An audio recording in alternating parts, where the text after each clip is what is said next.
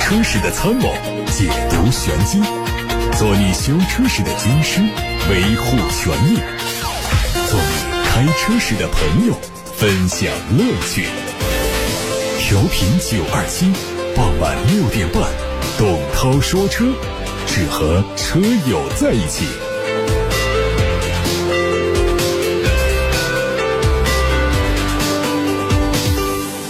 各位正在下班路上的车友，晚上好，我是董涛，欢迎听董涛说车节目。可以把选车用车的问题发到直播间八六八六六六六六热线开通，打通留言，还有董涛说车和董涛说车 Pro 这两个微信公众号，可以在首页点发消息留言进直播间。同时也提醒大家关注董涛说车的视频号、抖音号和小红书。看新闻。据中国汽车流通协会的消息，十二月的第一个星期，二手车市场日均交易量六万多辆，较前一周环比增长了百分之零点三九，相比十一月份增长了百分之三点九。今年总体呈现的市场特点是淡季不淡，旺季不旺。从月度趋势看，六到八月本来是淡季，交易量也呈现震荡向上的趋势。金九银十是旺季的开端，但交易量并没有达到市场的预期。目前十一月份是全年的交易高峰，单月交易量是达到了一百六十五万辆。从周度表现看，十二月份相对比较平稳，不像往年有明显的年底翘尾现象。因此呢，估计十二月份的交易量还是在一百六十五万辆左右，估计全年的交易总量在一千八百四十万辆左右。外媒报道说，加拿大预计会在本周宣布一项新法规，要求到二零三五年在该国销售的所有汽车实现零排放。按照新规要求，到二零二六年，加拿大所有销售的新车中百分之二十是新能源车；到二零三零年，这个比例会上升到百分之六十；到二零三五年达到百分百。这一项名为《电动汽车可用性标准》的法规，希望通过确保加拿大市场上有足够的电动车来满足庞大而且不断增长的需求，从而解决等待时间过长的问题。截止到目前，已经有多个国家和地区下达了燃油车禁售进行的时间表，包括荷兰、法国、德国、英国、瑞士、比利时、瑞典、西班牙等，但大多数都还只是一个目标或者是愿望，还没有上升到立法的层面。就在加拿大宣布禁燃令之前呢，英国把汽油、柴油新车的禁售令生效时间提前到了二零三零年。再来关注德国，德国经济部日前宣布，为了应对预算缺口，原计划实施到二零二四年底的电动汽车补贴计划提前结束。之前已经获批准的补贴还会继续发放，但是二零二三年的十二月十八号开始不再接受新的申请。德国经济部表示，自二零一六年以来，已经为大约两百一十万辆电动汽车支付了大约七百七十八亿元人民币的补贴，加上德国刚刚失去了六百亿欧元的国家预算，政府不得不削减一些绿色。转型计划方面的开支，这则消息发布引发了市场对德国电动车市场未来发展的关注。德国。突然提前一年结束电动车补贴，可能会让本来就陷入低迷的当地电动车市场受到进一步冲击，可能会危及到德国到二零三零年实现一千五百万辆电动汽车上路的目标。业界认为，因为全球经济疲软和需求低迷，德国作为汽车制造业的领头羊，一直在努力应对如何向电动化转型的挑战。再加上目前还面临着来自美国和中国车企的挑战，他们不得不寻找更好的解决方案。说未来又一次融到钱了。阿联酋阿布扎比投资机构再次出手，将投资二十二亿美元认购未来的股权。未来汽车也实现累计融资千亿元人民币的级别，将最能吸金造车新势力这个称号牢牢的掌握在手中。公告显示，这次投资交易完成后，这家投资机构将持有未来汽车已发行及发行在外股份总数的约百分之二十，成为未来的第一大股东。不过，未来实行的是 A、B、C 股方案，李斌对未来的实控股权不会发生改变。未来。方面回应说，李斌仍然是拥有单一最大投票权的股东，对公司拥有绝对的控制权。梅赛德斯奔驰官宣获得了北京市有条件自动驾驶，也就是 L 三级别高速公路道路测试的牌照。十二月十六号，北京市相关部门出台《北京市智能网联汽车政策先行区有条件自动驾驶功能汽车道路测试管理细则》试行。梅赛德斯奔驰成为第一批获得北京市有条件自动驾驶高速公路测试牌照的企业之一，正式在北京启动指定高速公路的有条件自动驾驶系统的实测。目前，梅赛德斯奔驰已经成为全球唯一。拥有 L 三级有条件自动驾驶、L 四级自动无人驾驶泊车双持证的企业。智己汽车也宣布，搭载 L 三级别的自动驾驶功能的汽车，在上海市正式获得了高速快速路自动驾驶的测试牌照。未来在上海市政府的监督指导下，在指定区域可以开展 L 三级的高速快速路自动驾驶道路测试。智己汽车表示，目前正在申报工信部的 L 三公告准入试点，并有可能成为第一批进入 L 三级自动驾驶准入试点的车型。宋 L 作为比亚迪旗下第一款名字里带 L 的全新车型，拉开了王朝网 L 系列的序幕。日前，网上又传出了一组比亚迪秦 L 的谍照，除了尺寸轴距较大的变化，大灯组相比现款开眼角更大，进气格栅内部呢不规则布局的点阵中网前包围下方的进气口呈现狭长扁平的形状，车尾也有变化，不过整体还是可以看出秦 Plus DM-i 的影子。奇瑞新能源 iCar 零三开启预售，六款配置的预售价格从十二万九千八到十八万五千八。新车是一款方盒子造型的电动 SUV，车长四米四，轴距两米七。配置方面会提供十八寸的铝合金轮毂、LED 的自动大灯、主驾六项座椅、十五点六英寸的中控屏、六幺五五芯片和 IVA 虚拟形象、前排语音控制等基础配置。大家刚才听到的是今天的汽车资讯，欢迎大家收听，欢迎大家参与互动提问，八六八六六六六六热线。正在开通，打通留言，还有董涛说车和董涛说车 Pro 这两个微信公众号，欢迎在首页点发消息、文字留言进直播间。提醒大家关注董涛说车的视频号、抖音号、小红书。看今天的第一个问题，说涛哥，我想买个本田思域，手动挡、自动挡对比，谁的性价比更高？我想多数人还是会买自动挡，那手动挡没有比自动挡便宜多少。就是喜欢开手动挡的呢，这个思域啊，还是给大家留了一点点情节，让大家可以满足。但是，我想东本自己也没有说是在手动挡上有多高的销量期望。但是呢，它确实可以有助于区别思域这个产品和同价位的其他日系车，包括德系车的特性和性格，就区别开来说，这个车呢是底盘比较好、操控比较良的一个经济型的一个紧凑型的车。所以呢，如果把手动挡全都摘掉之后呢，这样的标签呢会更暗淡一点。那如果有了手动挡之后呢，就大家可以至少在在议论当中谈起来有这个可能买的人还是比较少，所以对于我们的车主朋友来说，如果你不是一个特别喜欢开车的一个人的话呢，我本身也并不建议说就买它的手动挡，因为你可能不一定能找到它这个手动挡带给你什么乐趣，所以建议还是买它的无级变速器的这个就可以了。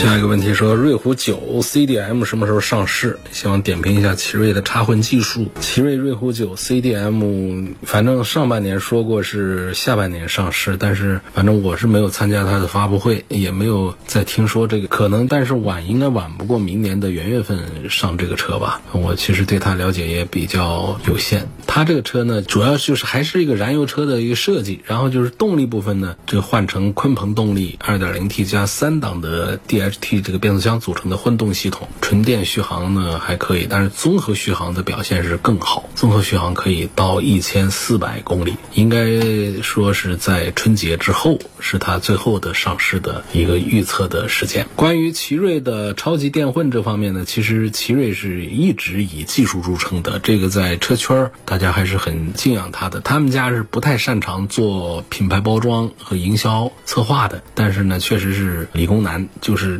特别埋头做技术、不修边幅的这种，所以你要问他的技术的话，那还是挺能够挺直腰板的啊。他在超级电混方面创造了不少技术性的突破。插混这个东西呢，它就是解决燃油车的新能源时代下的弊端，然后也解决纯电动车在燃油车面前的一些不足。有纯电车的驾驶体验，有燃油车的一些优势，降低油耗啊，提高燃油经济性啊，整个体验感是非常不错的。这个在瑞虎的其他的七啊、八呀这些车型上，其实我们都通过市场的口碑可以得出这样的结论，技术上确实是做得不错的。至于说它用什么样的配置水平、什么样的人群定位、什么样的营销打法、组合拳怎么设计，这个可能是奇瑞家不如别家的地方。但是你要单论它的超级电混的话，其实还是很说得上话的。就像这个奇瑞混动专用的 DHT 这个超级电混这个，它有三档九模十一速三个档位九种。模式十一速这样的核心技术，它相对于其他品牌的插混系统有更好的道路适应性啊。我们有一些品牌的插混呢，比较适合城市里开，上了高速大家就抱怨说它的油耗表现并不好。呃，还有一些呢，它把高速整的可以，但是在城市里面它的油耗表现不大好。所以大家其实都在追求说，我用一套什么样的技术方案能够解决道路的适应性的不足的问题。所以奇瑞的这个三档九模十一速这个核心技术呢，它就在解决，就是本身它的纯电续航呢也打个底还可以。比方说像这个瑞虎七新能源冠军版，它有一百公里这样，然后它长途行驶过程当中不同模式都进行选择，那不同模式下它动力的反馈都比较直接。你在燃油优先的状态下，这个发动机的这个噪音控制的也还不错。发动机介入电机的这个状态下呢，它介入过程呢也不会有明显的切换感、顿挫感。所以它这个三档 DHT 的这个好处就在于不同的速度区间都可以提供充足的动力储备，同时整个提速的过程很迅速啊，像这个零到三十公里的级别、三十到七十公里的级别、百公里加速的级别，就整个的各个段位啊，它表现是比较上乘的。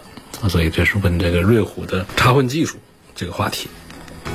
想了解一下新车汉兰达和陆放的区别啊？这两个车没啥区别，这是两个厂家生产的同一个车，叫法不一样。这个在我们两个丰田、两个本田家里都可以找到一一对应，这种情况是比较常见的。两家合资公司，但是其实用的是一个平台的一个产品。你看，你可以对比这样，就是它轴距没有变，整个车长会有小的区别，那来自于保险杠、塑料壳子，它有的设计的形状有区别，就把这个尺寸上能够有个几厘米，甚至有的只有几毫。毫米的一个区别，这根本就不改变我们车内的空间呢水平。这样，因为它是同一个平台出来的，它要做这样的改造，比方把轴距改的不一样，把轮宽改的不一样啊，把车内空间改的不一样，把造型大变样的话，那其实这个代价成本是很高的。虽然是两个厂家，但是呢，他们还是属于一个品牌出来。比方像丰田、一丰、广丰，这是两个合资企业，但他们确实都是从丰田这边出来。丰田作为合资方、技术方，他肯定会在降低成本上，他有这样的要求，就不会允许两边来做不同的产品，所以包括这个本田也是一样的这种情况。所以你问这个汉兰达和陆放的话，我的意见就是，其实都是属于一个车。中大型 SUV，我追求驾驶感受和轻度的越野性能，途锐、宝马 X5、新款的路虎发现都是 3.0T，该怎么选？这个显然应该选宝马 X5 啊。虽然是华晨宝马，不是像途锐和路虎发现一样是进口，但是呢，保有量巨大。很受欢迎，产品的品质也做得很不错，宽敞舒适，外形大大方方，几乎挑不出明显的缺点来。这几乎都不用说。途锐呢，是因为量也小，品牌也越来越弱。四 S 店都找不到，所以你这个途锐，你弄它，你还不如买一个 Q7 去，那不一个车吗？然后这个路虎发现呢，就车本身的底子其实还可以，但是呢，样子和质量稳定性和价格这三样都不占优势。样子都知道，就是车尾的部分做的丑，这跟宝马 X5 在一块儿没法比颜值。然后就是在故障这一方面的话呢，它的电子系统的毛病还是多。所以跟宝马 X5 比又输了，然后在价格上呢，也没说就比 X5 就便宜了十万八万的，好像通过终端优惠之后呢，也就差不多一点点区别，就终端的最终的成交价格区别是很小的，所以它价格上也没啥优势，所以它在销量上也是一直都起不来，就这样的情况。所以在这三个车当中，我推荐的是华晨宝马的 X5。天津港为什么对中国汽车销售市场影响很大？经常被提起。那个地方是国内比较早，也是最大的平行进口车的市场。它跟我们四 S 店的这个大贸进口，它是两个渠道，都是合法销售。但那个渠道呢？它在税收这方面呢，它有一些优势，主要它车源不一样嘛，就是这个车的配置也会有一些不同，它的价格会便宜一些。为什么会出现这种情况呢？就是我们准许进口的四 S 店这个体系呢，是海外这些汽车厂家它指定要发到中国来的，它符合中国的法规等等这样的一些情况，所以它在配置上呢，它是按照中国的这个道路交通安全法规的标准来做的。这是我们最大量的路上的进口车的一个渠道，就是经销商渠道、四 S 店渠道。厂家授权经销商，那么天津港啊，这些包括东北也有啊，包括南方也有的这些呢，他们不是厂家指定渠道，而是这些贸易公司。他从海外采购到车源，他具体在哪儿采，他可能做海外的经销商的下家啊，拿到这个车，这车呢，它是根据美国的法规来的，发到美国的中东的法规来发到中东的，呃，这样的一些车，把他们拿到了便宜的价格的这个资源之后呢，然后办整个的进口的入关的手续到中国市场上来。是可以一样的上牌上路没有问题，但那么它呢这番操作为什么要这样做？那是有利润空间的。它首先就是它可以让车价比四 S 店的卖便宜，但是它配置也大体上可比，然后很大程度上讲它是不可比的。配置不一样，但是它确实价格是要低一些。但是它在售后服务方面呢，它需要动用其他的保险渠道啊、自建渠道啊来做。它没有那种厂家指定经销商那种通行全国，任何一个指定的售后站都可以通保通修，还不能这样。所以这是一个，就是它在价格体系上它有一些优势，给我们消费者呢是能得到实惠。另外呢，就这样情况下呢，它贸易商还可以挣到钱。所以这就是平行进口车这个港口的这个生那么他们也不光是说平行进口。车非要到那儿去买，除了沿海这些地方之外，内地呢就是也建了大量的经销商商店，那他们在这里跟内地的合作，或者直接到这边来开店的。那么早个几年呢，在国六上之前呢，这样的是更多一些的。实际上呢，这国六上了之后呢，一阵子就是憋垮了一些港口的。贸易商也憋垮了我们内地的这各城市的这样的平行进口车的商家。现在的总量，我觉得是比以前是要少一点，但是仍然是一个渠道。你可以通过这个渠道买到 4S 店里面不进货的啊一些比较个性化的、比较小众的一些车，你也可以买到一些配置比 4S 店更高，但是价格更便宜的。一些同款车看起来就是跟四 S 店卖的车是一样的，这个不用担心买到假货啊，车没有假货，车只有渠道不同，价格不同。预算二十多万，想买台新能源的 SUV，现在在特斯拉和奥迪 Q 四里面选。有人建议买特斯拉，但我不喜欢，很多地方不让进。希望主持人评价一下 Q 四的续航和后期的故障率是否值得买。奥迪家里纯电动车一直卖的不好，但是呢，Q 四虽然说量不大。但是也是奥迪家里面销量最好的一个纯电动车啊，这还是挺争气的。一个产品，就是我们对这个车的印象是什么？就是它实际上在什么加速啊，在续航啊这方面，它并不是说就多么的出色。印象比较好的还是它的驾驶的质感，还有就是它的里程虚标比较少，这是它的两个点。所以买它的人也还不错，一个月两三千台车的销量。就它在底盘调教上呢，相比其他的一些纯电动车，把这个底盘调的特别软呐等等这样的情况不一样。Q 四 E 创呢，它很像燃油车的加。速 速感觉和底盘感觉，它在侧倾的控制、刹车的点头啊、加速抬头啊这些容易晕车的这种问题上呢，它都做的还比较到位，所以买它考虑它的人也比较多，推荐指数还不少。张先生问：燃油车清理积碳该怎么清理？多长时间？是去 4S 店还是去汽修店？还有外面推销的燃油宝是什么产品？效果怎么样？首先，燃油宝特别多的产品，大多数都是有效果的。少数没啥效果，因为技术上它不难，原理上它是很容易实现的，只是说效效果好一点、差一点，就找那些销量大的，因为口碑导致销量大嘛。像九二七不是有油路三效专门是除碳的嘛？至于说是去四 S 店还是汽修店，这个看如果不严重的话，根本就不用到店去，就是加燃油宝确实能够解决中轻度的那些积碳。没有问题。再就是平时开车也注意，就是不要总是怠速在那儿停驶，或者说开的特别的慢，这种是更容易产生积碳多一些。那么有积碳，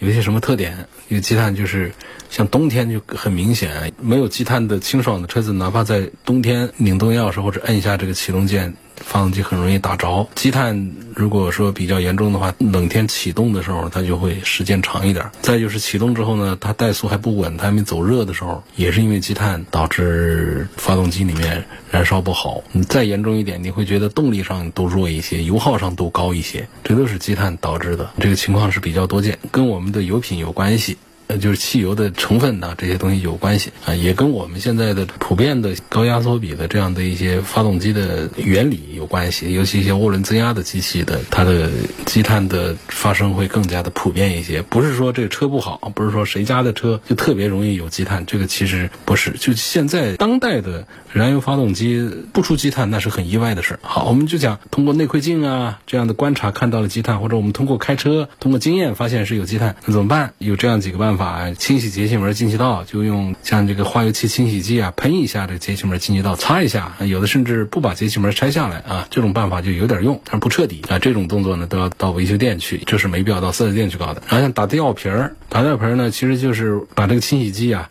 通过这个管路打进这个气道啊，跟这个节气门啊、喷油嘴这样的部件当中的积碳发生这个溶解反应，然后再利用发动机的高转速把清理掉的积碳把它吹到发动机外头去。然后还有呢，就是刚才讲的这个燃油添加剂，这个特别讲加油箱里头，还有一些就是像防护型的。这个清洁型的这个添加剂，就是你时不时的加一点就可以，它不会像我们看到的那些视频里宣传的那么的彻底啊，把积碳清理的干干净净。那宣传嘛，它不都有点夸张的，但是呢。绝大多数都还是有一点作用的，尤其是对于那些非直喷的那些车型，它的清理会更那个一些，因为它本身直喷的积碳的程度就要重一些。那么比较严重的，那就搞这些都不行，那就拆洗，那这是最有效的方法，就是把发动机缸盖啊这上面的就把它拆开了，打开弄，这肯定是比较麻烦，也比较贵一些。包括还有一个轻度的，还有一个拉高速，像进气量的增加，发动机高转速的运行，也可以冲刷一部分很轻微的积碳，就是。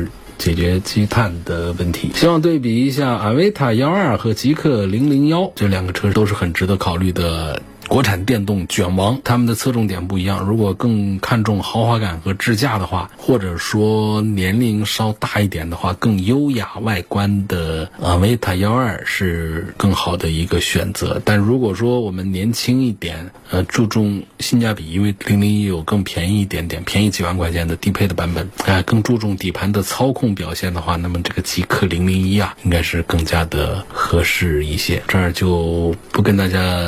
掰开了。展开了讲了吧，讲这个大概结论差不多就是这样子。阿维塔适合年纪大一点，因为它比较优雅一些。那么至于说这车他们的加速啊、续航啊这些三电呢，其实我感觉这两个车的区别不太大。啊，他们要是有区别的话呢，就比较大的还是来自于座舱、智能座舱啊，是我们考虑电动车。你为什么喜欢电动车？你都不喜欢智能化的这套东西，买什么电动车？电动车上不是说那个电机多有意思，而是说确实。这些新势力的电动车，它车内的乐趣来自于智驾搞得更好玩。海威塔幺二是鸿蒙座舱那种更丝滑的交互体验，大屏远端屏。啊，这种沉浸式的视觉感受，然后包括支持跟手机啊、跟 Pad 之间的设备间的流转，反正这就是各种玩法吧，更有意思一些。那么相比一下，这个极客呢，就在这方面是弱一点儿，呃，屏幕上就不如阿维塔幺二。然后车机啊，极客自己研发的，就是你哪怕用高通骁龙的八幺五五。那这比那个刚出来的零零幺已经好很多了，但是你要跟这个鸿蒙的 OS 四点零比的话啊，那还是弱一点的啊。